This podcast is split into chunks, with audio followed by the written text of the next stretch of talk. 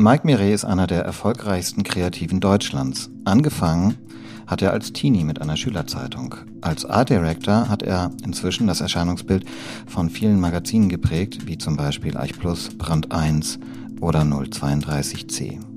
Seine Agentur arbeitet aber auch für Automobilmarken wie BMW und Mini. Zusätzlich ist er Kurator und Künstler. Was in seiner Arbeit Kunst, Design und Wirtschaft miteinander zu tun haben, erfahren wir von ihm in dieser Folge von Fantasiemuskel, dem Monopol-Podcast über Kunst, Wirtschaft und gesellschaftliche Transformation. Mein Name ist Friedrich von Borries. Und mein Name ist Thorsten Frehme. Schön, dass Sie uns zuhören. Fantasiemuskel, ein Monopol-Podcast in Kooperation mit Vorstellungskraft X – einer Initiative von Thorsten Fremer und Friedrich von Borries. Herzlich willkommen, Mike Miret. Mm, herzlichen Dank für die Einladung. Du bist ja so eine Art Selfmade-Mann der Kreativbranche. Ne? Quasi als Teenager 1984 den Apart Verlag gegründet und heute ja schon eine der großen und wichtigen Agenturen. Man könnte jetzt also eine tolle, geile Geschichte über Werbung und Kreativbranche erzählen. Uns interessiert aber, wie bist du zur Kunst gekommen? Mhm. Wie alles eigentlich im Leben, das fügt sich. Ne? Das ist alles so ein steter Fluss.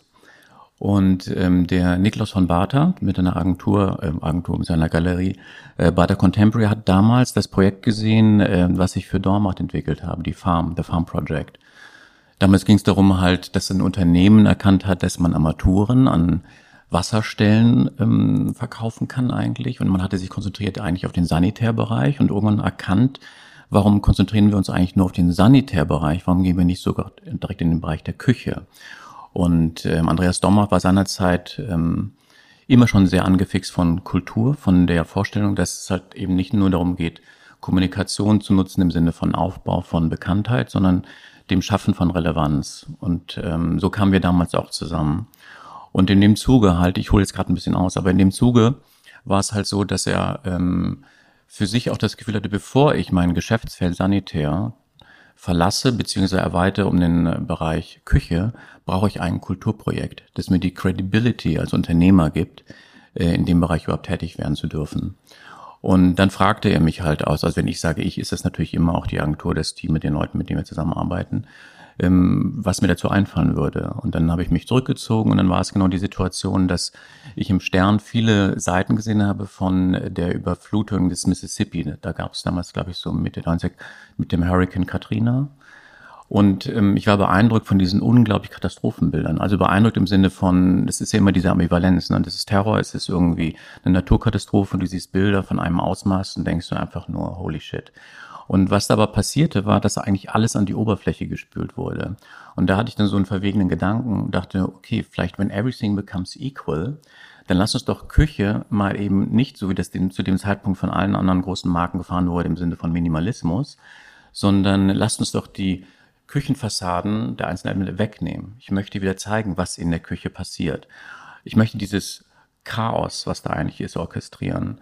Und ähm, so kam ich halt dazu, dass ich das Farmprojekt hier in der Factory, wo wir auch sitzen, ich brauchte dafür einen Ort, wo ich das bauen konnte. Das hat halt auch acht Monate gebraucht.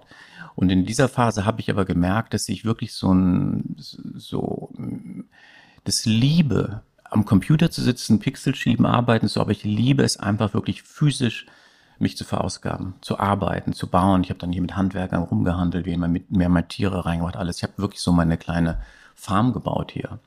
Und äh, dieses Projekt wurde dann, als wir es halt im Design-Kontexten gezeigt haben für die Marke Dormacht, ähm, wurde es vom Kaspar König gesehen. Und er hat mich dann eingeladen 2007 zu den Skulpturenprojekte Münster, aber nicht dort als gelisteten Künstler, sondern in diesem frei, ähm, wie sagt man, Freilicht, äh, Bauernhof quasi, dass man dort ähm, diese Farm aufbauen möchte, weil er fand das irgendwie gut. Es war für ihn noch nicht wirklich Kunst, aber da war sehr viel äh, kulturelle Verhandlungen drin mit vielen Anknüpfpunkten. Und dann war das tatsächlich so, dass dort so viele Kuratoren waren und wir haben dort gekocht und Feier gemacht. Also es war wirklich ein fantastischer Event.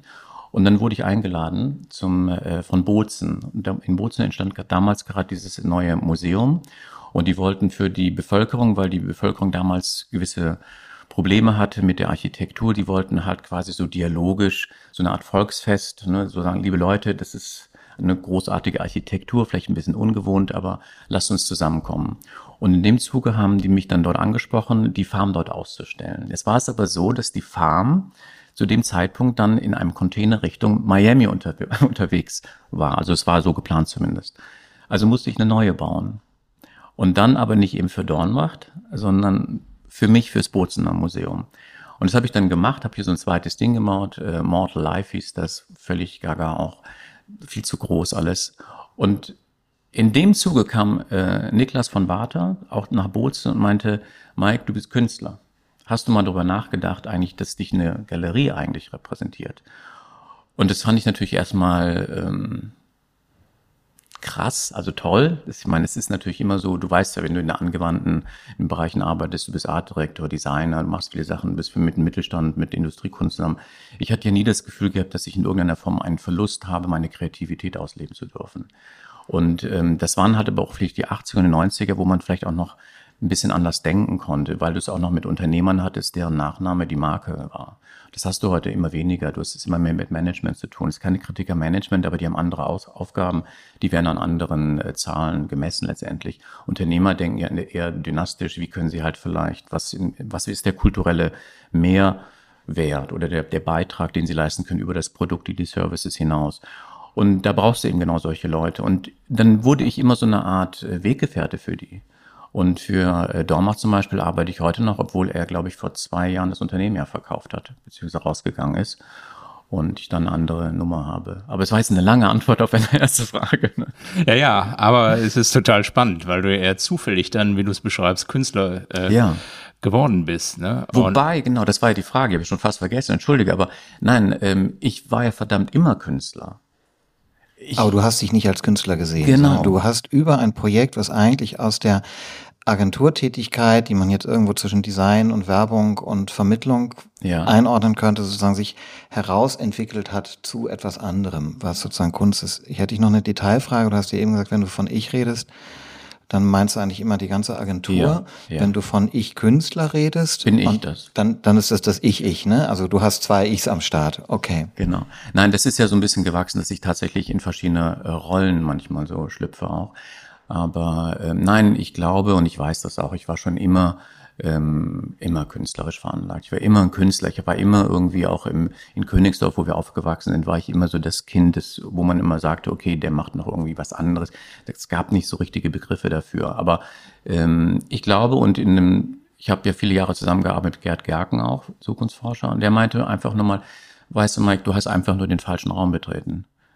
Und deswegen lebst du deine Kunst in einer anderen Form von Öffentlichkeit aus. Und deswegen glaube ich auch, dass ich nie in diese ähm, Signaturfalle getapst bin, wie sehr viele sehr geschätzte Grafikdesigner, Kollegen, die man so kennt, die halt eben eine Signatur entwickeln und das dann halt über jeden Auftrag drüber stülpen. Bei mir ging es immer so rum, dass ich halt eher versucht habe, was wenn du mit dieser Redaktion zusammenkommst, ne, und das sind so unterschiedliche Menschen wie ein Cornelius-Titel für Blau, eine Gabriele Fischer für Brand 1 oder ein Jörg Koch und Maria Koch für ähm, 032C und diverse andere, dann merkst du, das sind ähm, solche interessanten Zeitgenossen, die so einen Drang haben, sich mitzuteilen, die aber eine andere Haltung haben und eventuell auch einen anderen Wertekodex. Und das fand ich dann so faszinierend, diesen Wertekodex oder auch vielleicht manchmal so diesen Drang, eine Form zu geben, die dem auch entspricht.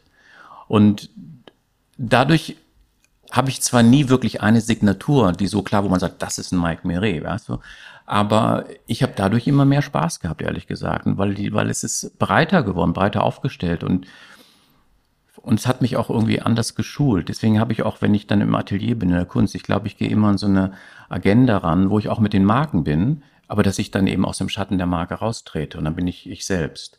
Und dann überlege ich, okay, welche Themen sind wirklich relevant für mich, an denen ich mich abarbeiten möchte, weil am Ende ist es für mich Time Management.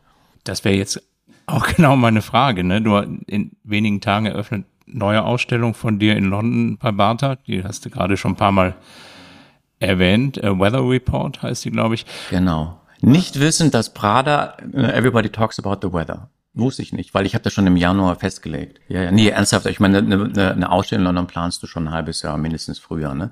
Und ich dachte nur so, am Ende war es für mich eigentlich nur eine Bestätigung, ich bin, wenn du so willst, Zeitgeist wieder gefühlt. Ne? Also es ist schon tatsächlich. Ähm, das wäre dann die Frage, was interessiert dich als Künstler, was du als Designer nicht machst? Das sind die hm. Themen wahrscheinlich. Aber welche Themen ja, aber treiben Themen, dich dann als Künstler ja, oder wie greift es? Ich glaube, ich glaube, bei mir ist es mit der Kunst so, ähm, also in der Tat denke ich da auch oft drüber nach, ähm, weil es ist auch so die Frage, weißt du, ich habe eine Frau, ich habe drei Kinder, ich habe dieses Unternehmen, ich habe meinen Bruder, wir sind, machen das jetzt 40 Jahre, ich habe fantastische, wirklich fantastische Kunden ähm, im Industriebereich, Mittelstand. Äh, mein Tag hat auch nur 24 Stunden, die Woche auch. Und ich habe ähm, für mich glücklicherweise nie dieses Gefühl gehabt, äh, ich arbeite. Ich bin natürlich auch irgendwie erschöpft, aber es ist ein gutes Erschöpftsein ganz oft. Und ähm, gerade weil die Arbeit so mannigfaltig ist und so viel, also so viele unterschiedliche Disziplinen auch heute hat, arbeite ich mit äh, wirklich auch mit sehr, sehr unterschiedlichen Menschen zusammen, die auch sehr unterschiedliche Skills mit an den Tisch bringen. Also ich erfahre jeden Tag sehr viel Inspiration. Das ist wirklich auch großartig. Ne? So, und ähm, wenn es aber zur Kunst kommt, ist es tatsächlich so, nehme ich den Artdirektor mit rein ins Atelier oder stelle ich den vor der Tür ab? Das gibt es unterschiedliche Phasen, unterschiedliche Auffassungen. Der ähm, fällt mir der Name gar nicht ein. Da, da, da, Egal. Es gibt ähm, Künstlerfreunde und die sagen mir natürlich, bring den Artdirektor mit rein. Auf jeden Fall, weil dadurch bereicherst du die Kunst. Ähm, für mich in der ersten Phase habe ich das natürlich das Gefühl gehabt, oh mein Gott, standing on the shoulders of giant, jetzt musst du mal so richtig den Boys machen, ja. Also genau das Gegenteil, nur physisch, im Dreck suhlen, all diese Sachen. Ähm, bis ich aber nachher für mich rausgekriegt habe, was ist es denn, was mich wirklich interessiert? Und dann bist du tatsächlich wieder in so einer formalen Diskussion auch, dass es eben Ästhetiken gibt, die sind sehr kontrolliert und es gibt eine ästhetische Ambivalenz oder ein Gegenbild, wenn du ins Chaos gehst. Also Kontrolle und Kontrollabgabe und dieser Verlust. Und es gibt hier diesen Meme oder diesen Run, äh, wo ist der latest Shit, ähm, wo ich auch für mich gemerkt habe, äh, du musst raus aus dieser Komfortzone. Und das ist das Atelier für mich. Das ist so, ich würde nicht sagen, das ist der Cornelius-Titel, ähm, den ich wirklich sehr, sehr schätze, der ja auch das liebt, so diesen, diese diese, diese, das Atelier als, sage ich mal, eine Kampfzone der Maler und, und vor ihnen die weiße leere Wand. Und dann kämpft er in diese Leinwand rein. Soweit würde ich nicht gehen wollen. Aber es ist schon so ein Ort, den du selber auflädst, an dem du dann halt tatsächlich dich auch forderst. Ne? Also es sind viele Sachen, ähm, und dann merke ich, dass es gibt, ich brauche nachher ein Agenda-Setting, deswegen The Weather Report. Aber am Anfang war es erstmal aus, mein Gott, ich möchte eine Ästhetik haben, wenn ich triebhaft unterwegs bin und wenn ich wieder voll kontrolliert bin. Diese beiden Seiten ausloten, was da passiert. Also jetzt gibt es ja dieses klassische Bild vom Künstler, der Künstlerin, die frei ist und dem Designer, Werber, kreativ ähm, wirtschaftelnden Menschen, der unfrei ist, der ein Dienstleister ist. Und man kann das jetzt ja noch weiter sozusagen ins Extrem treiben, weil ich das in eurer Arbeit sozusagen so spannend finde. Also du bist der Künstler, frei, ja, und dann äh, bist du der Dienstleister, auch für Unternehmen wie BMW und, und Mini, sozusagen, wo du klar eine affirmative Aufgabe hast. Und dann äh, arbeitest du aber auch mit so sowas wie der Eich Plus zusammen, ja, die ja eine linke, gesellschaftskritische äh, Agenda hat. Ja? Und ich könnte mir auch vorstellen, dass es auch in einer künstlerischen Arbeit ein ein Aspekt ist, ja, der sozusagen, der da, da reinkommt. Und das frage ich mich, wie bringst du das zusammen? Wie bleibst du da authentisch oder ist es sozusagen die, das Spannungsfeld, was dann das Authentische ist? Aber das finde ich ähm, äh, aufregend und, und verstehe es aber auch noch nicht so ganz. Hm. Ich vielleicht manchmal auch nicht. Weil, weil die Sache ist auch die, weil ähm, ich finde es einen schönen Begriff, Dienstleister. Ähm, man verbindet damit eigentlich aber, dass du nie, sage ich mal, im Driver's Seat bist, wie man bei BMW auch sagt, ne? dass du als Dienstleister quasi gegängelt wirst. Das stimmt nicht wirklich. Und ähm, wenn du, guck mal, Klimakleber zum Beispiel, die leisten einen Dienst am Klima, also an, an, an einem Prozess des Bewusstmachens. Ich glaube, ähm, wir müssen in unserer Kultur vielleicht einfach das, den, das, den Dienst zu leisten anders kontextualisieren oder anders wahrnehmen. Natürlich gibt es ähm, Institutionen oder keine Institutionen, natürlich gibt es Agenturen und Serviceagenturen, die natürlich äh, perfekt sind, in, in einem Dienst zu leisten. Aber die Frage ist, welchen Dienst muss ich als Mike Miret mit meiner, mit meinem Team bei Miret, Miret BMW leisten? Was wird von mir erwartet? Also ich finde, hinter Dienstleistung steht ja auch immer eine Erwartungshaltung. Wie gehst du mit dem, was ähm, die Manager auch erwarten? Und dann merkst du, die Unternehmen, die zu uns kommen, die wollen nicht den klassischen Dienst. Die wollen schon, dass du out of the box, oder da gibt es natürlich auch immer, es sind auch Klischees, aber die wollen natürlich schon, dass du disruptiv daran gehst, ja. Und und äh, dadurch, dass ich schon 40 Jahre dabei bin, die Frage der Authentizität stellt sich für mich langsam gar nicht mehr, weil ich mache das jetzt so viele Jahre und ich habe auch selber schon so viele Zweifel an vielem gehabt, was ich gemacht habe, dass ich aber irgendwie auch so mit dem Zahn der Zeit mir denke, es ist, was es ist. Ne? Ich mache das und ich, ähm, als Unternehmen darf ich nicht Kunst machen, aber als Privatperson, wenn du die Skills hast und das in gewissen Unternehmungen oder bei gewissen Galerien oder Leuten funktioniert, die sammeln, die da was, die sich davon berührt fühlen, weil in der Kunst geht es ja auch metaphorisch gesprochen um die Beseelung von Materie. Das hat, das, damit musst du jetzt nicht im Marketing kommen. Aber du merkst ja auch, dass das, was wir damals mit Dormach gemacht haben, dass ich eine Rosemarie Trockel für so ein Projekt bekommen habe, ja. Ähm, und viele andere großartige Künstler, ja. Das ist, das liegt daran, dass ich mir vielleicht auch eine Credibility erarbeitet habe durch Magazin, dass man sehr früh dabei war. Und natürlich möchte ich Geld verdienen, ich muss Geld verdienen, ja. Auf der anderen Seite vielleicht nicht für jeden Preis. Es braucht auch sowas wie so eine, ähm, nicht mal eine rote Linie, die musst du auch verschieben, weil die Welt sich verändert. Ne? Und du hast vorhin gesagt, dass der Podcast, da geht es eben um Transformation. Und im Moment setzen wir uns ja sehr stark eben mit der transformativen Gesellschaft auseinander. Und jetzt sind wir eine Stelle, äh, an so einer Schwelle zu KI. Und das ist wie so ein Internet- oder so ein iPhone-Moment. Und immer dann, wenn es in der Historie äh, zu einer Kommunikationsrevolution kam durch Technologie, hat sich die Welt verändert. Und äh, das finde ich gerade wahnsinnig spannend. Und da kannst du verrückt werden oder du erkennst jetzt, jetzt geht's richtig ab, jetzt kommt der wilde Westen. ja, du hast es gerade schon fast vorweggenommen. Ich würde es gerne vertiefen. Wir haben über dich als Künstler gesprochen und du hast uns auch gerade sehr plastisch die Unterschiede für dich zwischen Design und ja, Arbeit für Unternehmen, Arbeit für dich beschrieben und Kunst machen. Aber dir ist es ja eben gelungen, immer wieder Künstler für Unternehmen und für Unternehmen einzusetzen. Ist es nur durch dein Renommee oder was hatten die Künstler davon? Und was hatten auch die Unternehmen davon? Also auch da kann ich ja nur sagen, mit den Künstlern, mit denen ich äh, auf den einzelnen Projekten zusammengearbeitet habe, für die war das immer ein Gewinn. Und dass hier zum Beispiel das Monument to Doubt steht, hinter euch diese große Skulptur von Stephen Gontarski von 2003. Ähm, Stephen ist heute kein Künstler mehr, der war ja damals bei White Cube. Ähm, aber ich habe die Arbeit quasi jetzt letztens erst wieder zurückgekauft mit meinem Bruder, weil das neue Management hat die in verschiedenen Kunstauktionen haben sie halt verschiedene Arbeiten ja, zum Verkauf gegeben. Ich glaube daran. Also ich glaube einfach, die, die Kunst ist ja für uns eben keine Blase. Ne? Das ist halt ein anderes, ein anderes Alphabet, was da aufgemacht wird. Und ich glaube, wir, wir versuchen immer alles zu verstehen. Und für die Künstler ist es, ähm, weißt du, als, deswegen meinte ich das auch mit Dienstleister. Damn, also ich meine auch als Künstler, ne, du sagst, du bist so ganz frei. So ganz frei bist du ja nun auch nicht. Es gibt ja auch die Dynamik des Kunstmarkts.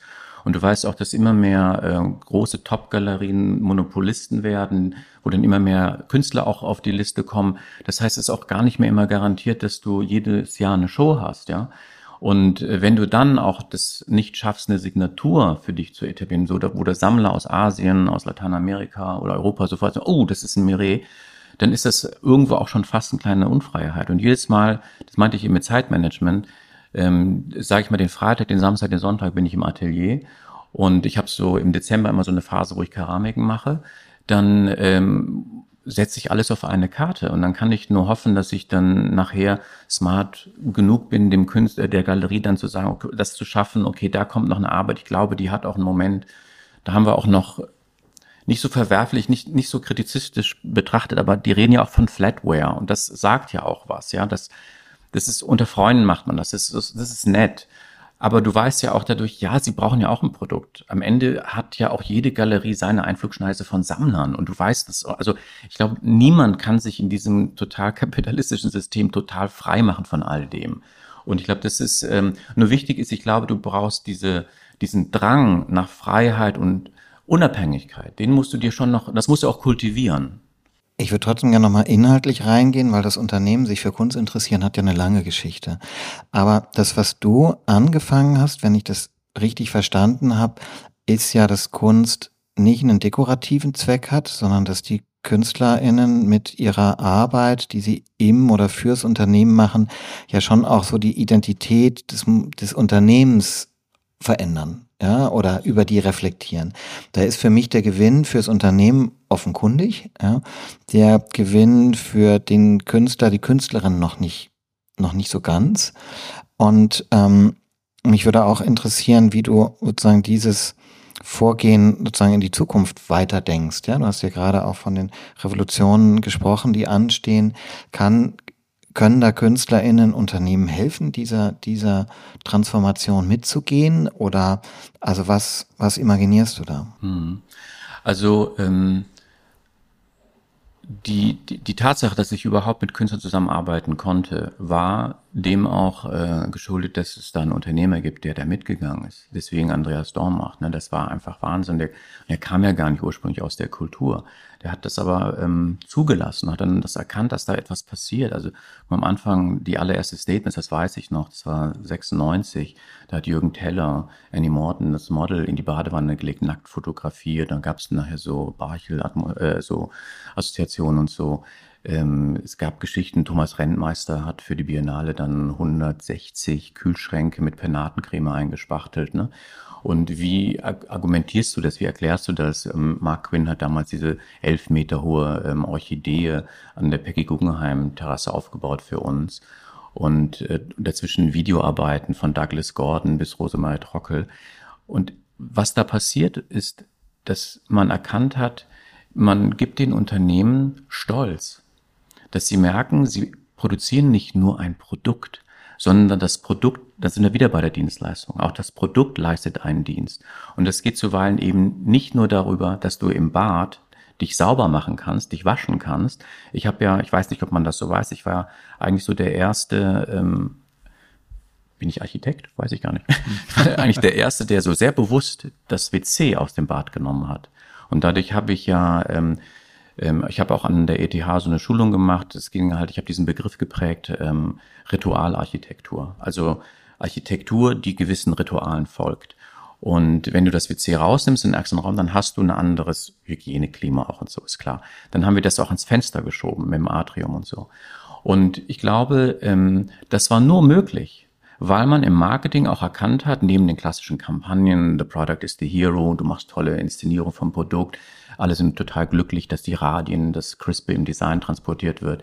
Aber dann ist es da, gibt es auf einmal eine Kommunikation, die nichts mit dem Produkt zu tun hat, sondern eher mit dem kulturellen Raum um das Produkt herum. Und dieser kulturelle Raum, der wird jetzt nicht bespielt von Ingenieuren, sondern der wird besprochen von Philosophen, der wird illustriert und ähm, übersetzt von vielleicht Musikern, von Videokünstlern, Yves Netzhammer, äh, Turoko Kuro, die haben damals Kunstwerke, haben ja ein Wahnsinnskonzert gemacht auch. Und äh, als Marketingmann fragst du dich natürlich, was ist denn da für mich drin? Warum machen wir das? Warum geben wir denn dafür Geld aus? Bis man erkannt hat, dass das etwas ist, was die Marke strahlen lässt, nicht das Produkt. Es geht um die Marke, die einsteht. Auf einmal, wir setzen uns mit dem Kulturraum sanitär auseinander und wir erkennen das. Wir versuchen vielleicht das nächste den nächsten evolutionären Step früher zu antizipieren. Und Künstler helfen dir halt einfach überhaupt erstmal in diesen Dialog reinzukommen. Weil das ist sonst immer nur Bubble, Bubble. Weißt du, auch wenn wir heute von Communities sprechen, von Blasenbildung, dann ist Marketing ja auch nur eine Blase. Wenn du da nicht reinpiekst, kommt da ja nichts rein. Und du merkst, dass die jüngere Generation, das ist ja auch das Interessante auch bei BMW, da merkst du, dass eine jüngere Generation, die auch einen völlig anderen ähm, Auftritt hat in der Sprache, dass man sich duzt, all diese, das ist am Anfang vielleicht wirkt das clammy, aber es führt dazu, dass sich eine Kultur, die sehr hierarchisch strukturiert ist, auf einmal sich öffnet und du weißt, Future is based on trust. Du musst irgendwo Vertrauen aufbauen. Und dann hat man gemerkt, dass man nachher das, Mark das, das Marketing hat nachher sogar eingefordert. Und ich glaube, das ist das, was mich auch als Künstler interessiert. Oder mit dieser Sensibilität, die ich mir selber dann zugestehe, auch mit dem Scheitern, was das auch immer impliziert, gehe ich aber dann auch ins Marketing rein und sage, pass mal auf, es entstehen vielleicht gerade demnächst Zeltlager an den Grenzen. Da stranden Familien zwei Monate, vier Monate, vielleicht noch länger. Können wir vielleicht über Sanitäranlagen nachdenken? Können wir vielleicht über Bildungsformate nachdenken, wenn ich jetzt bei Lami unterwegs bin? Also ich habe jetzt gerade gestern hatte ich einen Workshop mit, mit der äh, mit ähm, äh, Telekom hier auch gehabt, mit denen ich ja schon viele Jahre arbeite, dann eben auch mit Lami. Und das sind Fragen, nicht, ich, ich erwarte nicht, dass da sofort eine Action-Agenda entsteht. Aber es ist nicht mehr so abstrus. Und du merkst doch auch, dass inzwischen sehr viele Menschen eher das Gefühl haben, dass eine Lifestyle-Marke die Probleme löst oder angeht, als dass es die Institutionen machen oder die Regierung. Und dann ist es, sind wir doch eigentlich als Gesellschaft alle gut beraten, auch früh genug Künstler reinzuholen. Das wäre genau meine Frage. Du hast es so beschrieben, was bei Dornbach passiert ist. Aber es ist ja dann kein Mainstream geworden und trotzdem ist es ja, wenn wir die Zeit heute imaginieren, was wir heute für große transformatorische Aufgaben haben, was überhaupt so passiert. Wäre das nicht ein Weg, dass man das viel stärker macht? Und wie kann man dafür? Ich glaube, das ist eine Blaupause für die Möglichkeit zu arbeiten. Und ich glaube heute, wenn du eben auch über die transformative Gesellschaft sprichst, dieses, ähm, wie nennen wir es, wenn wir über Betriebssysteme sprechen, ja, dann sind wir jetzt in dieser, im, im, im nächsten Schritt äh, eines Updates Betriebssystem kognitiver, also kognitives Betriebssystem Mensch. Darum geht es eigentlich, dass wir erkennen, die alten Spielregeln werden nicht mehr funktionieren. Und wie lange wollen und können wir uns das überhaupt noch leisten? Und egal ob du ein Schuster bist oder ein Künstler, scheißegal, Hauptsache du kommst in eine Situation, dass man sich austauscht, gibt es eine Renaissance von Craft. Wie gehen wir ins Internet? Wie gehen wir damit um? Wir brauchen darauf Antworten. Wie sieht die neue Werkbank aus? Welche Tools brauchen wir, um in diese Phase reinzukommen? The bullet has left the gun. Das ist einfach so. Du kriegst es, die können so viel über Regulierung sprechen, wie sie wollen. Das kriegst du nicht mehr hin. Das heißt, du musst in irgendeiner Form marken und dich selbst befähigen, eine Kultur zu etablieren, die mit Teilhabe, äh, weiß ich nicht, Empathie, all diesen Faktoren funktioniert, wo du die Menschen ranbekommst, damit du diese Community-Plattform richtig äh, von der Tonalität greifen kannst. Also ich höre dir sozusagen mit Freude zu und trotzdem gibt es noch so einen Moment des Zweifels bei mir oder der Verwunderung oder vielleicht sogar des Schmerzes, weil ich das sehr faszinierend fand, wie du vorhin vom Dienst gesprochen hast und auch faszinierend fand, wie du jetzt von Transformation sprichst. Aber als du vorhin vom Dienst gesprochen hast, hast du in einem Atemzug den Dienst, den die Klimakleber leisten und den Dienst, den du für BMW machst, verwendet. Und die Ziele dieser Dienste sind möglicherweise dann doch leicht different. Und sehr. Und sehr. Und deshalb würde mich nochmal sozusagen die moralische Verantwortung, um jetzt mal so einen großen Begriff, ja, ähm, zu nehmen, in den du deine Kreativität stellst oder generell Kreative. Geht ja nicht nur um dich, sondern um deine Erfahrung, wie du das aus deiner Erfahrung siehst. Weil Kreativität, Schöpfungsenergie, Vorstellungskraft ja so unheimlich viel erreichen kann. Ja, und das ist ja dieses Potenzial, was gestalterische Menschen, künstlerische Menschen haben. Aber sozusagen von der moralischen Ebene, in welchen Dienst stellen Sie das? Und wie, wie wird man dem als spielerischer Mensch, der Lust hat, und da kommen sozusagen spannende Sachen und klar hat man auf das Lust und auf das andere, wie kann man dem gerecht werden? Oder, oder ist das schon die falsche Frage? Ist das eine Vielleicht Überforderung? ist das die falsche Frage, weil ähm, was ist richtig und was ist falsch? Ne? Es gibt so, ähm, ne, warum geht nicht die ganze Welt und sagt, Russland, das ist nicht richtig? Warum ist die Hälfte, die andere Hälfte, greift er nicht ein? Ich frage mich manchmal eher, was ist die Rolle hier im Westen? Ne? Also was, wie sind wir noch die, die missionieren sollen, dürfen? Ähm, ich verstehe es total und es ist auch gar nicht so leicht zu beantworten, to be honest, weil es ist eine zweischneidige Klinge. Ne? Ähm, wenn du für die Unternehmen arbeitest, dann bist du auch in einem Auftrag, dann übernimmst du den halt auch und vertrittst deren Interessen. Und dann hast du eben auch andere ähm, Gruppierungen, die, die, deren Interessen du auch nachvollziehen kannst. Also wir haben sehr lebhafte Diskussionen halt auch in der Agentur, wie geht man mit der Ampel um oder wie, wie ist das mit der Transformation mit dem ähm, Wirtschaftsstandort Deutschland. Dass da was passieren muss, ist allen klar. Die Frage ist dann aber auch wieder die Frage der Geschwindigkeit. Was geben wir auf? Du liest sehr viel in Marketingpapieren natürlich auch. Äh, wir brauchen eine neue Definition von Wachstum. Wir brauchen eine neue Definition von Status, ähm, aber ohne Verzicht. Aber ich glaube, es geht nicht ohne Verzicht. Äh, du kannst nur diesen tatsächlichen Verzicht kompensieren, vielleicht durch eine, ähm, vielleicht eine moralische Komponente. Aber ganz ehrlich, ich, ähm, ich bin spielerisch, das stimmt. Ähm, ich empfinde eine Verantwortung gegenüber meiner Community. Das sind meine Menschen, meine Weggefährten hier in der, in der Factory. Da muss ich auch gucken, die Transformation oder auch das, was irgendwie dazu führt, dass Budgets eingefroren werden, Projekte gestoppt werden. Das macht auch nicht vor dieser Factory Stop. Das heißt, du musst auch gucken, wo, ähm, wie idealistisch darfst du, kannst du, nein, wie idealistisch musst du sein, aber wie viel Idealismus darfst du dir eigentlich auch gerade oder kannst du dir überhaupt gerade leisten, weil als Unternehmer hast du auch eine Verantwortung. Wir sind im Moment immer noch 68 Leute, ja, wir waren 110 Leute und ähm, das ist eine Frage, wie gehen wir bei Merini auch mit Konzentration um? Weil auch wir nicht genau wissen, was KI am Ende auslöst. Wir sind da sehr spielerisch und sehr neugierig und auch sehr optimistisch aber wir merken Dinge, Planbarkeiten, die ja für eine Wirtschaft wichtig sind, brechen dir brutal weg. Und am Ende sind wir ja auch Teil einer Wertschöpfungskette. Ich will mich damit nicht daraus reden. Es sind aber auch Faktoren, wo ich manchmal nicht mehr so ein ganz klares Ja oder Nein habe. Ich habe vielleicht ein klares Ja, aber es wird sicherlich Momente auch geben, wo du sagst, okay, bis hier, aber jetzt geht's nicht mehr. Das ist, fühlt sich nicht mehr richtig an. Und, ähm, und ich glaube, dass Klima eines der Themen ist, wo du merkst, ähm, wir ölen hier jeden Tag langsam, wo du denkst, das ist auch alles nicht mehr richtig. Du hast vorhin das Thema Russland erwähnt. Ähm, zu Russland hast du ja auch eine Verbindung, wenn ich es wenn ich's richtig überblicke, ne? über äh, Garage, äh, das Magazin, was du mal das gemacht war, hast. Ja, ja, das war ein, mm. Ist das für dich noch ein aktives Thema? Hat dich das berührt? Bewegt dich das da, was jetzt in Russland passiert oder nicht passiert? Äh, der Krieg, äh, die deutschen Reaktionen oder ist das zu lang her? Nein, das ist nicht so lange her, aber Dasha Sukova, das war natürlich damals auch, ähm, ähm, sage ich mal, karrieretechnisch irre. Das, weil die Magazine, die ich mache, auf einmal kommt eine Dasha Sokova irgendwie hier angerauscht, sitzt dann hier und es kam auch, auch nur über, ich bin ja Vielleicht auch. musst du kurz sagen, wer das ist. Ach so, Dasha Sokova ist die, ähm, ja, die Publisherin eigentlich damals von äh, Garage Magazine und hat dann im Laufe der Magazine ja auch die Garage des äh, Museum im Gorki Park auch mit Rem Koolhaas gebaut.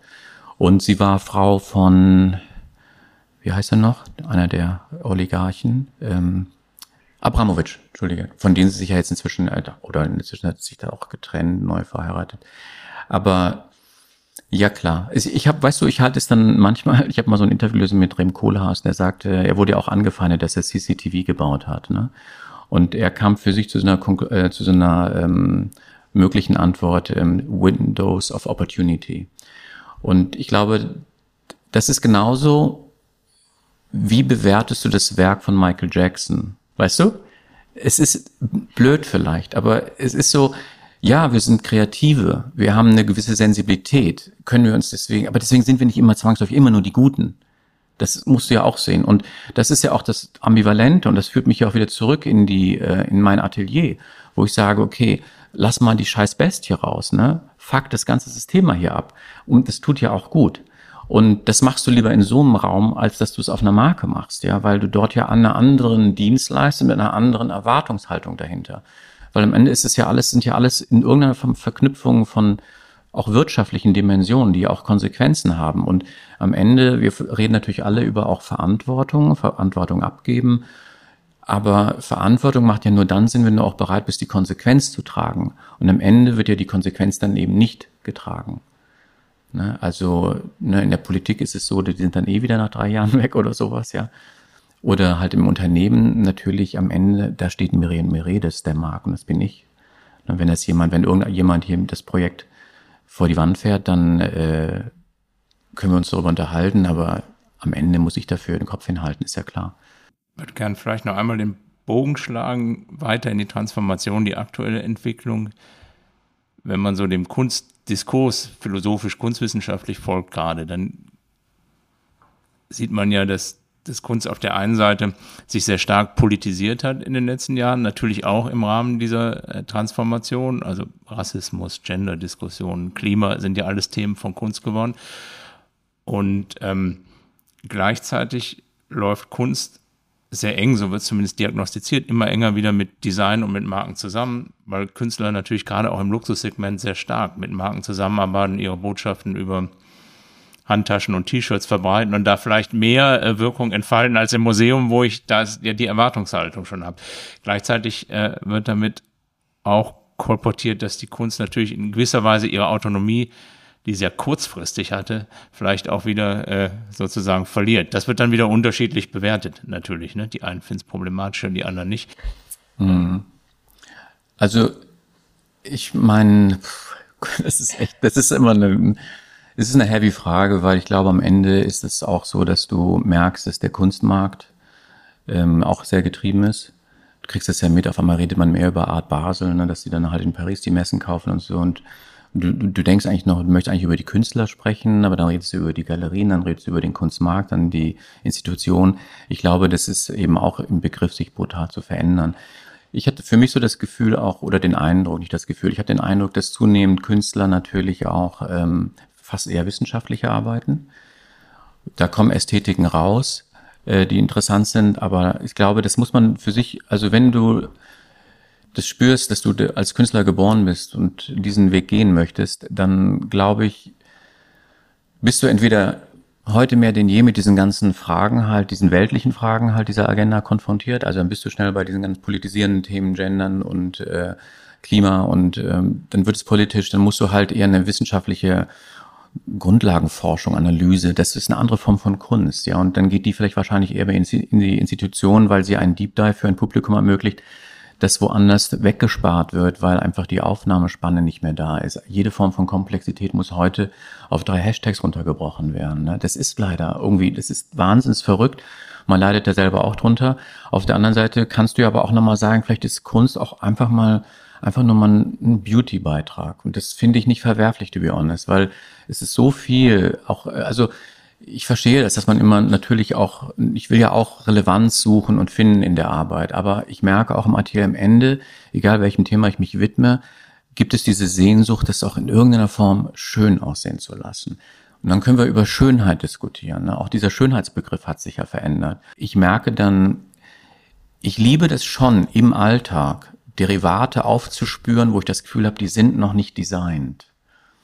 Und da ist noch etwas, das vielleicht unberührter ist, vielleicht purer ist und kann ich dann da für mich analysieren. Also ich habe wirklich vier, fünf Jahre mich nur nach dem Redesign der NZZ mit Tageszeitung auseinandergesetzt. Aber nicht, weil ich sie gelesen habe, sondern ich habe versucht, das, das Grid zu verstehen, die Komposition, diesen ökonomischen Gegebenheiten des täglichen unterliegen und habe dann Farben eingezogen und habe dann gemerkt, ich bediene ein, ein, ein Vokabular, das eher aus der abstrakten Kunst kommt, aber das Medium an sich ad absurdum führt, weil die Funktionalität von 24 Stunden Informationsträger wird, ich, ich überstreiche quasi den Content und überführe es in was Überzeitliches. Ich fand das mit der Schönheit eigentlich auch ein schön, schönes Ende. Die Schönheit, nach der man sucht für unseren Podcast. Wir haben aber immer noch eine letzte Frage an unsere Gäste und Gästinnen, ähm, weil der Podcast ja Fantasiemuskel heißt, weil wir irgendwie davon ausgehen, dass man diese Fantasie auch trainieren kann. Und das wäre die letzte Frage an dich. Hast du so viel Fantasie, dass du sie eher im Zaum halten musst? Oder hast du sie irgendwann mal trainiert? Oder ähm, gibt es ähm, ja vielleicht Anregungen für andere Menschen, die nicht so viel Fantasie wie du haben und denen du was abgeben kannst, wie sie sich das aneignen können. Ich finde es interessant, weil ich eigentlich nie über Fantasie nachgedacht habe. Das ist aber wahrscheinlich dann eher so in diesem, äh, in der Gattung Kreativität abge, ähm, ähm, ja, archiviert. Aber ich glaube, was wichtig ist, du musst einfach nur machen. Wenn du aufhörst, dann kommen keine Ideen mehr. Und ähm, ich bin halt jemand, der ähm, immer arbeitet.